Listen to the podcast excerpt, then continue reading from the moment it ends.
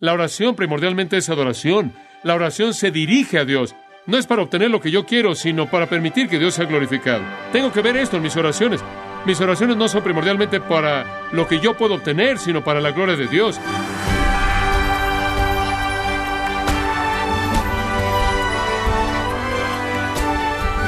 Le damos las gracias por acompañarnos en esta edición de Gracia a vosotros con el pastor John MacArthur. Se ha dicho, un gran hombre es alguien que sabe dejar de lado las cosas importantes para lograr las vitales. Para poder orar eficazmente, necesitamos saber qué es lo que más le importa a Dios y lo que Él dice debe estar al principio de su lista de oración. Le invito a que nos acompañe con John MacArthur, que nos explica cómo orar con pasión y bajo prioridades en el estudio titulado Elementos de la oración verdadera en gracia a vosotros.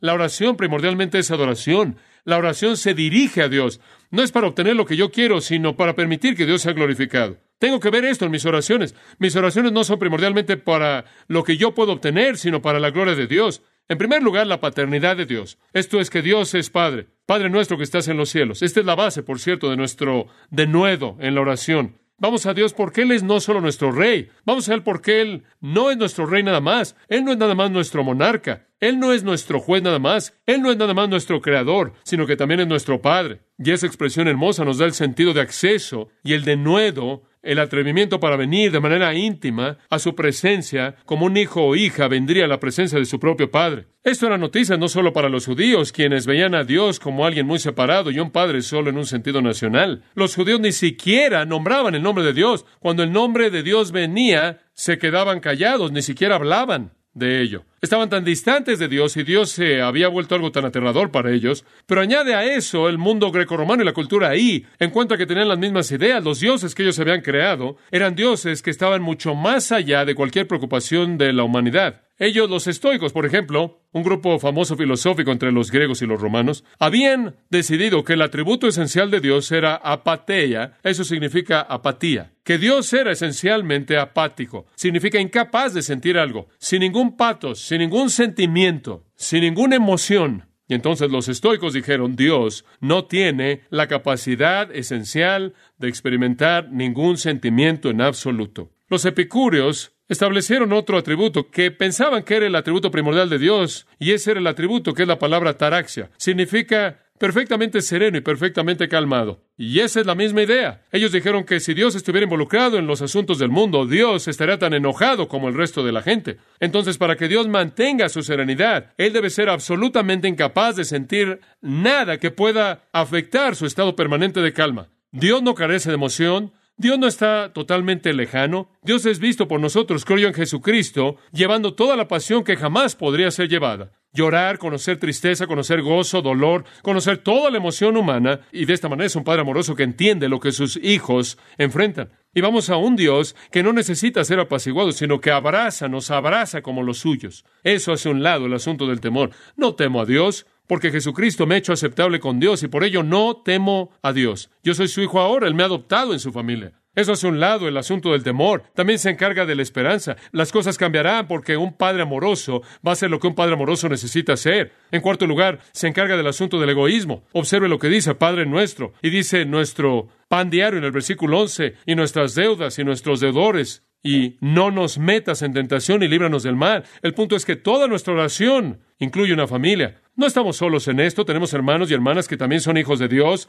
y lo que pidamos debe incluirlos también a ellos. En otras palabras, no estoy diciendo, Dios, dame lo que yo quiero. Lo quiero sin importar cómo afecta a los demás. Y entonces mi vida de oración simplemente no es quiero esto, demando esto, dame esto, sino que mi vida de oración es, Padre, tú tienes muchos hijos. Sea lo que tú creas que es mejor para mí como uno de esos hijos, aquí está mi petición. Eso se encarga del asunto del egoísmo, ya que Él es nuestro Padre, no solo mío. Eso se encarga del asunto de los recursos también en nuestra vida de oración. Dice, Padre nuestro que estás en los cielos. Él no está ligado a la tierra, Él no está limitado por las limitantes de la tierra. Estamos acostumbrados a una cantidad de recursos que está decreciendo. Lo oímos todo el tiempo que los recursos naturales de este mundo están disminuyendo, y eso es verdad. Entendemos la ley de la entropía, que las cosas van en declive, que todo se está moviendo hacia la desintegración. Entendemos lo que significa que se acabe algo cuando usted lo usa. Usted compra la caja llena y en una semana la caja está vacía. Entendemos eso. Usted usa el contenido de la botella y la botella está vacía. Pero en términos de recursos espirituales y eternos,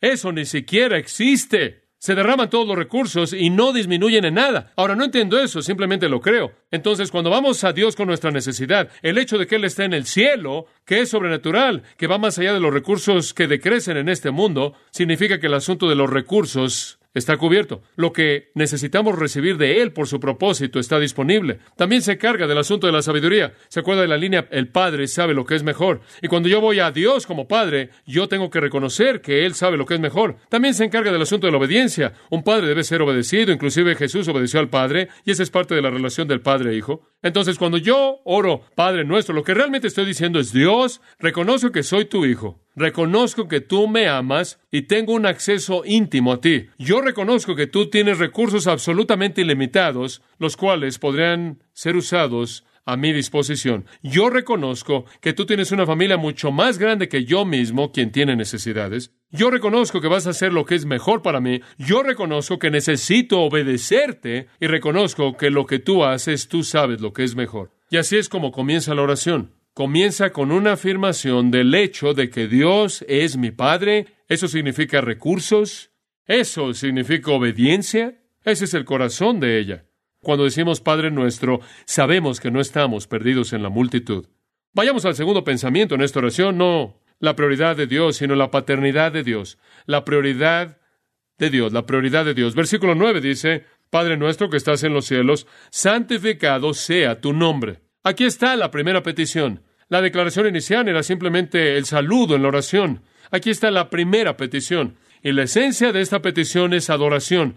Dios, lo primero por lo que oro es que tu nombre sea santificado. Entonces nuestras oraciones están controladas, en primer lugar, por un reconocimiento de que Dios es Padre. En segundo lugar, están controladas por un reconocimiento de que el nombre de Dios debe ser santificado. Ahora, nombre, ¿qué significa eso? Santificado sea tu nombre. Eso simplemente significa todo lo que Dios es, todo lo que Dios es. En esos días el nombre era lo que era alguien, en un sentido la suma de quién eran. Todavía es así hasta cierto punto. Mi nombre es más que tan solo un nombre. Realmente resume quién soy yo. Si alguien le dice John MacArthur, hay una imagen de todo lo que yo soy en ese nombre. Y así es con Dios. El nombre de Dios es la suma de todo lo que Él es. El nombre de Cristo es la suma de todo lo que Él es. El nombre representa la naturaleza, atributos, la esencia, la personalidad de Dios. Entonces lo que esta petición está diciendo es, Padre, que tu persona, tu identidad, tu naturaleza, tu esencia, tus atributos y tu reputación sean santificados. Ahora, ¿qué significa ser santificado? Bueno, simplemente significa apartar como algo sagrado.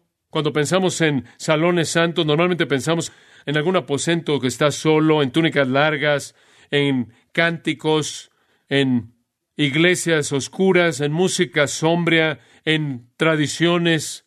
Santificado quiere decir apartado como sagrado. Que tu nombre sea apartado como sagrado. La palabra hagiazo quiere decir tratar como sagrado, santificado. Tiene un sinónimo, doxazo, de la cual obtenemos la palabra gloria. Significa glorificar o honrar. Esa es una parte muy, muy básica de la oración. Señor, lo que te honre, lo que te glorifique, lo que exalte tu nombre, lo que te levante. Como puede verse, es la antítesis del tipo de oración que es tan popular en la actualidad, el cual dice, levántame, dame esto, dame aquello, prospérame, hazme exitoso. La idea es, Dios, que tú prosperes, que tú seas glorificado, lo que eso signifique. El nombre de Dios, Elohim Creador. El nombre de Dios, el Elyon, el Altísimo. Jehová significa yo soy el que soy. Jehová Jiré. El Señor proveerá. Jehová Nisi. Jehová nuestra bandera. Jehová Rafa. Jehová que sana. Jehová Shalom. Jehová nuestra paz. Jehová Roy. Jehová nuestro pastor. Jehová Tzidkanu, Jehová nuestra justicia, Jehová Sabaoth, Jehová de los ejércitos, Jehová Shammah, el Señor está presente, Jehová Mekodishem, Jehová quien santifica. Todo lo que Él es está encerrado en su nombre. Y cuando decimos santificado sea tu nombre, estamos diciendo que Dios sea glorificado. El propósito de toda oración que jamás hace usted es que Dios sea glorificado, exaltado, honrado, levantado, de la manera en la que Él pueda ser exaltado. Y esto, por cierto, es una protección contra abusar el sentimentalismo de Padre. Decir Padre nuestro y Padre nuestro solo podría ser un poco peligroso, Podríamos usar de manera excesiva la idea de padre. Y después Abba Padre, Papi, Papito. Podría entender la intimidad ahí, pero no entender el equilibrio. Y el equilibrio es sí, tú eres mi Padre amoroso, pero santificado sea tu nombre santo. Ningún judío jamás diría Padre sin haber añadido algo.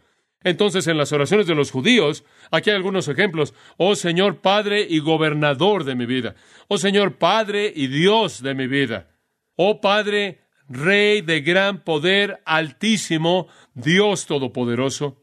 Y las oraciones famosas diarias de Shemini Atzeret, oh Padre, oh Rey, oh Señor, la paternidad siempre equilibrada con esas palabras que representan su naturaleza asombrosa.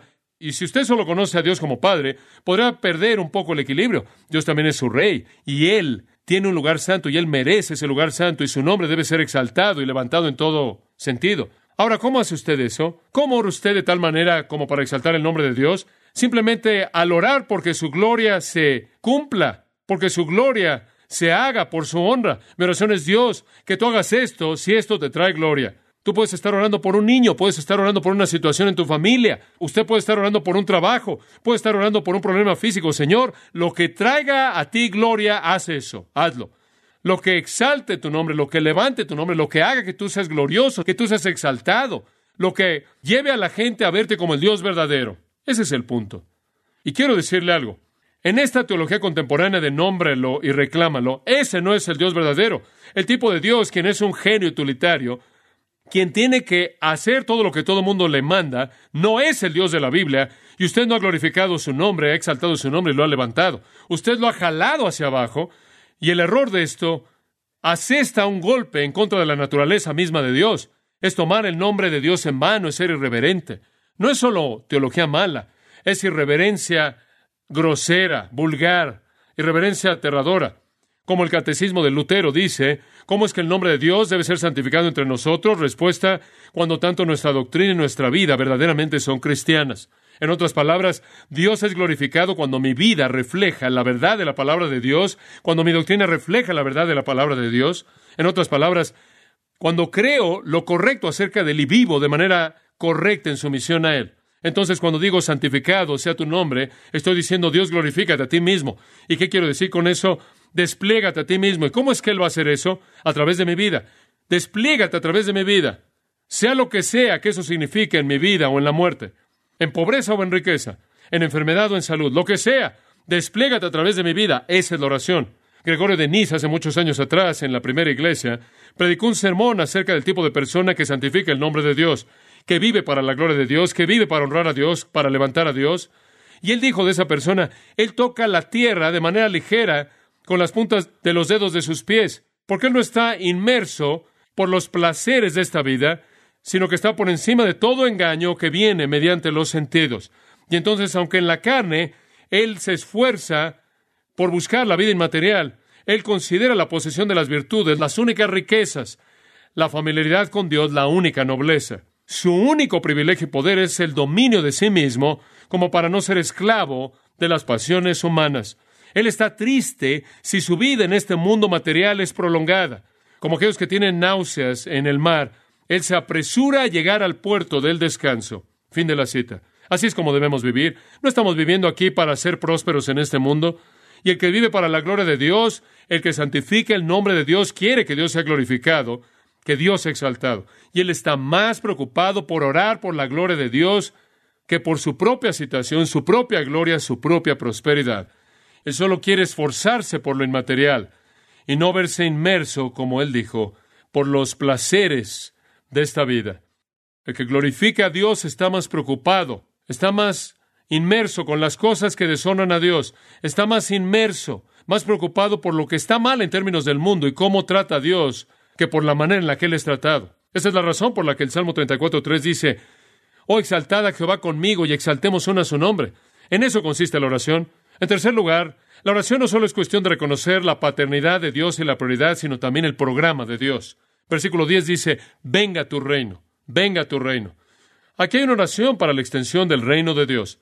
Esto caracteriza a todo verdadero hombre y mujer de Dios a lo largo de la historia del reino. Las grandezas del reino de Dios, los grandes del reino de Dios, los santos de las edades han sido personas que han estado muy preocupados por la extensión del reino de Dios y no con la construcción de su propio imperio, no por acolchonar su propio bolsillo. Se me preguntó el otro día cómo evaluar a un líder cristiano de un perfil muy alto, muy bien conocido en Estados Unidos, un hombre a quien respeto como persona. Él dijo, ¿cómo evalúas a ese hombre?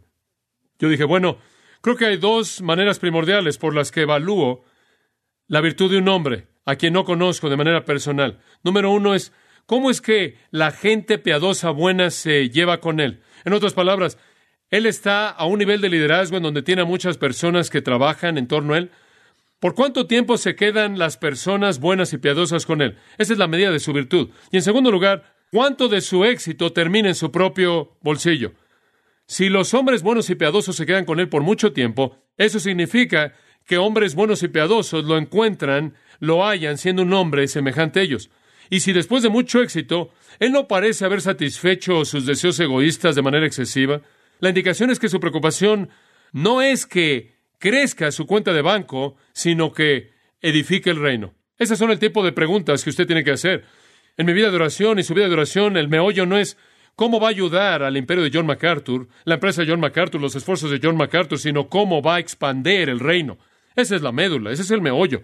De hecho, el Talmud decía que la oración en la que no hay mención del reino de Dios no es oración en absoluto. ¿Cómo va a extender el reino? Edifica tu reino. Ese es el corazón de nuestra petición. No solo estamos orando por el éxito de nuestro esfuerzo, no debemos estar orando solo por nuestra pequeña familia y sus necesidades en particular. No estamos orando solo por nuestra iglesia o nuestro Estado. Estamos pensando en cosas a nivel nacional y orando por el liderazgo de la nación y demás. Pero esa no es la suma de nuestras oraciones. En todo eso, el meollo es, Señor, Simplemente que venga tu reino. Eso es todo. Ese es el panorama general. No nuestro reino pequeño, tu reino. Esa es una perspectiva que es muy útil en el ministerio para que usted no comience a orar solo por su pequeño esfuerzo, su pequeño mundo, su pequeña iglesia, su propio ministerio de radio, su propia universidad y seminario, sus propios esfuerzos. Pero realmente por lo que usted ora es que el reino venga como Dios quiera, de la manera que Él quiera y a través de quien Dios quiera que venga. ¿Qué queremos decir con eso? ¿Qué es el reino? Es una frase común. En primer lugar, es lo suficientemente simple como para decir el reino es simplemente la esfera de salvación en la cual Cristo gobierna. Si hay un sentido en el que Dios es el rey universal del universo entero y que Él gobierna el universo entero todo el tiempo, siempre lo ha hecho y siempre lo hará. Pero Él aquí no está hablando tanto del reino universal como del reino de Cristo que gobierna en los corazones de los redimidos. Realmente es una oración para la salvación de personas perdidas. Venga tu reino a través de la conversión de almas perdidas. El reino, Jesús dijo, está en medio de vosotros, está en ustedes. El reino es la esfera en donde Cristo gobierna. ¿Y dónde es que Cristo gobierna? Él es el gobernante en el corazón de toda persona que ha creído en Él, ¿verdad? Él es mi Señor y Rey, Él es su Señor y su Rey. Ese es su reino, su reino vendrá a la tierra en el milenio. Su reino llenará el universo en los nuevos cielos y en la nueva tierra. Pero inclusive en ese entonces el reino todavía será la esfera de su gobierno en los corazones de los hombres a través de la salvación. Y la oración es esta sea lo que sea que extienda tu reino, Dios, sea lo que sea que extiende los elementos del reino mencionados en Romanos 14, 17. El reino de Dios es justicia, paz y gozo en el Espíritu Santo. Sea lo que va a traer a Cristo para establecer su reino en la tierra, para que sea todo glorioso que venga. En otras palabras, esta teología de nómbrelo y reclámelo es tan miope, tan egoísta, es tan pequeña en su manera de pensar. Todo lo que ve soy yo y lo que yo quiero. Y no piensa por la causa más grande. Señor, extiende tu reino si eso significa que yo pierda todo. Esa es la médula, ese es el meollo. Francis Havergal escribió de manera hermosa la siguiente estrofa a Cristo. Oh, el gozo de verte a ti reinando, a ti, mi propio Señor amado, con toda lengua confesando tu nombre. Adoración y honra y gloria y bendición sean traídas a ti, a una voz. Tú, mi maestro, mi amo y mi amigo, que se ha redimido a sí mismo y está en el trono, hasta el fin remoto de la tierra, glorificado, adorado y poseído. Fin de la cita. Ahora ahí está la oración de un verdadero santo. No estoy preocupado por mí. Quiero que tú seas honrado y que tú seas glorificado y que tu reino sea extendido a los corazones de los hombres por toda la tierra, para que en todo lugar tú seas glorificado, adorado y poseído por ellos. Esa es una oración como Jesús nos enseñó a orar. La centralidad de la oración entonces es la adoración. Vamos a un Padre amoroso, pero eso significa que aceptamos lo que Él sabe que es lo mejor y en obediencia respondemos a Él. Y en nuestras oraciones, lo primero que nos debe preocupar es su gloria. Lo segundo que nos debe preocupar es la extensión de su reino. Y lo tercero es que se haga su voluntad, el propósito de Dios. Versículo 10. Hágase tu voluntad como en el cielo, así también en la tierra. Sabemos que su voluntad es hecha en el cielo, ¿verdad? Porque toda persona que no hizo su voluntad en el cielo está, ¿qué? Afuera. Los ángeles caídos fueron expulsados. Hágase tu voluntad. Eso significa, Dios, haz tu propósito. Nunca oro una oración sin decir, Señor, haz tu voluntad. Y no titubeo en orar de esa manera. Eso es lo único que quiero. No quiero nada que no sea la voluntad de Dios. Alguien me dijo, ¿qué sucedería si de pronto te sacaran de todas las estaciones de radio? Está bien. Si esa es la voluntad de Dios, está bien. No me importa. No necesito hacer más. Y hacer menos sería algo agradable. Y siguieron con otra pregunta que se me echó antes. ¿Qué pasaría si el Señor simplemente te quitara tu ministerio? Está bien. Si el Señor lo quiere quitar, Él lo puede quitar. Yo voy a tomar lo que dijo Job. Jehová dio, Jehová quitó. ¿Qué? Se ha bendito el nombre de Jehová. Él no me necesita y si decide cambiar algo está bien, porque yo no quiero hacer nada que no sea su voluntad. No tengo ningún objetivo personal. Y con frecuencia se me pregunta, ¿cuáles son tus metas para el ministerio? Realmente no tengo ninguna. Solo quiero despertarme en la mañana y hacer lo que tengo que hacer ese día y confiar en que Dios me está guiando, pero no tengo ningún objetivo grande o cosas que quiero hacer, solo quiero la voluntad de Dios, quiero hacerla y quiero mantenerme en la posesión de hacerla. Eso no es algo a lo que me he resignado. Hay algunas personas que dicen, hágase tu voluntad, y nada más que lo dicen así, hágase tu voluntad en resentimiento amargo, sé que va a ser lo que vas a hacer. Omar Khayyam escribió ese pequeño poema famoso, pero con pequeñas piezas inútiles del juego él juega, hablando de Dios, somos las piezas inútiles del juego que él juega, sobre esta mesa de ajedrez de noches y días, ahí y aquí mueva, allá y acá mueve y mata, y uno por uno coloca en el closet. Es una perspectiva trágica de Dios. Entonces hay personas que rechinan los dientes en resentimiento amargo y dicen, hágase tu voluntad, de manera fatalista. Eso no es lo que queremos decir con eso. Después están esas personas pasivas que en cierta manera simplemente se resignan. Bueno, si es lo que vas a hacer, Dios, así sea. Y se van a una esquina y se chupan el dedo espiritual y se quejan y gimen por lo trágico que es. Y después están aquellos que dicen, hágase tu voluntad, y sale de su teología. Son el tipo de hipercalvinista, ustedes saben, que creen que Dios es más grande que ellos, y entonces, ¿de qué sirve de cualquier manera? Todo va a ser como va a ser, es otro tipo de fatalismo. El primero es una especie de fatalismo filosófico, el segundo es una especie de fatalismo de pobre de mí, y el tercer tipo es una especie de fatalismo teológico. Pero no creo que decir hágase tu voluntad significa que simplemente nos damos por vencidos. Me gusta lo que David Wells dijo. Él dijo, en esencia la oración de peticiones es rebelión. No rebelión contra Dios, es rebelión contra el mundo y su estado caído. El rehusarse de manera absoluta e inmortal a aceptar como normal lo que es anormal en toda área. Es en este aspecto negativo el rehusarse a todo propósito y todo plan, toda interpretación que está en contra de la norma como se estableció de manera original por Dios. Fin de la cita. Y puedo rebelarme en contra de la manera en la que están saliendo las cosas, rebelándome en contra de la maldad, rebelándome en contra del pecado, rebelándome en contra de que Dios se ha deshonrado. No voy a aceptar eso. No voy a hacer una tregua con lo que está mal. Ni siquiera voy a desanimarme. Voy a ser como las almas que están debajo del altar. ¿Hasta cuándo, oh Señor, vas a hacer algo? Señor, glorifica tu nombre, exalta tu nombre. Puedo orar a Dios. Te ruego que hagas esto porque te deshonra. Cambia esta circunstancia, trae gloria a ti mismo, trae honra a tu nombre. No tengo problema con eso, ser atrevido, pero al mismo tiempo lo que Dios trae lo tengo que aceptar. Y no lo acepto de manera amarga y no lo acepto de manera pasiva y no lo acepto simplemente como algo teológico, lo acepto como su voluntad y no solo eso, es lo mejor para mí por ahora. Y dice usted, bueno, a veces eso no parece lo correcto, claro, porque usted no puede ver todo, ¿verdad? Usted no puede ver todo. Usted simplemente no tiene todo el panorama. Y aunque Dios es mi Padre y me ama, y aunque si le pido pan, Él no me va a dar una piedra, y si le pido un pescado, no me va a dar una serpiente, aunque Dios tiene recursos ilimitados que darme a mi disposición, esas cosas son dadas cuando le darán a Él gloria, cuando extenderán su reino y cuando cumplan su voluntad. Y entonces mis oraciones siempre están controladas por esas cosas. Así es como Jesús nos enseñó a orar. Entonces el fin de la oración no es tanto respuestas tangibles. El fin de la oración es una vida que va creciendo en su profundidad de dependencia y el final de la oración es un sentido más grande de ser parte del reino de Dios y lo que Dios está haciendo. La oración es cuando yo entro para alinearme en mi deber y hacer lo que Dios quiere hacer para su propia gloria. Ahora, cuando eso está en orden, entonces puedo decir, Señor, el pan nuestro de cada día, dánoslo hoy. Entonces puedo pedir por mis necesidades y nada más que necesidades están ahí. Señor, perdónanos nuestras deudas o pecados como nosotros perdonamos a otros. Primero pido que mis necesidades sean suplidas. En segundo lugar, que mis pecados sean perdonados. Y en tercer lugar, no nos metas en tentación, sino líbranos del mal. Y lo tercero, por lo que oro, Señor, protégeme. Oramos por necesidades, oramos por limpieza, oramos por su protección. Pero todo dentro de los contextos de su gloria termina en el versículo 13, su reino, su poder. Ese es el enfoque. Y entonces la oración es adoración, es adoración.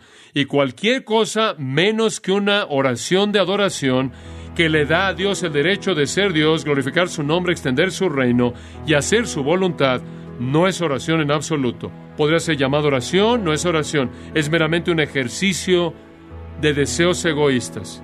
Y cualquier cosa que supone, cualquier teología que supone que Dios tiene que darle a usted lo que usted demanda, es tomar su nombre en vano, es irreverente y está deshonrando a Dios inmensamente al asumir que Él es alguien que Él no es. Y como lo dije al principio, el error de esta teología es que esta teología hace del hombre Dios y de Dios hombre. El hombre se convierte en el soberano y Dios el siervo. No es así.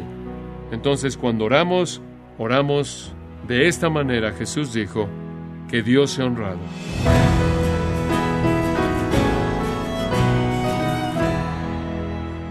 Hemos estado escuchando al pastor John MacArthur en la serie titulada Elementos de la oración verdadera, en gracia a vosotros. Y estimado oyente, John MacArthur ha escrito el libro titulado Nuestra suficiencia en Cristo y puede obtener una copia en gracia.org o en su librería cristiana más cercana. También quiero recordarle que puede descargar gratuitamente todos los sermones de la serie Elementos de la Oración Verdadera, así como las transcripciones y todos aquellos que he escuchado en semanas o meses anteriores en gracia.org.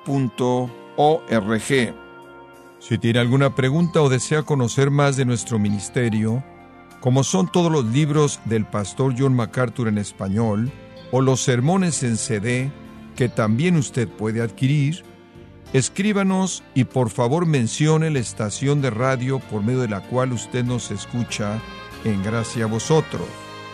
Es importante conocer no solo el país y ciudad de donde usted nos escucha, sino también la radio. Para quienes contactan nuestro ministerio por primera vez, pueden solicitar una copia del mensaje de promoción sin costo alguno, un mensaje por oyente únicamente. Si usted vive en los Estados Unidos o Puerto Rico, escríbanos a Gracia Vosotros, P.O. Box 4000, Panorama City, California 91412. O puede escribirnos a través del siguiente correo electrónico radio arroba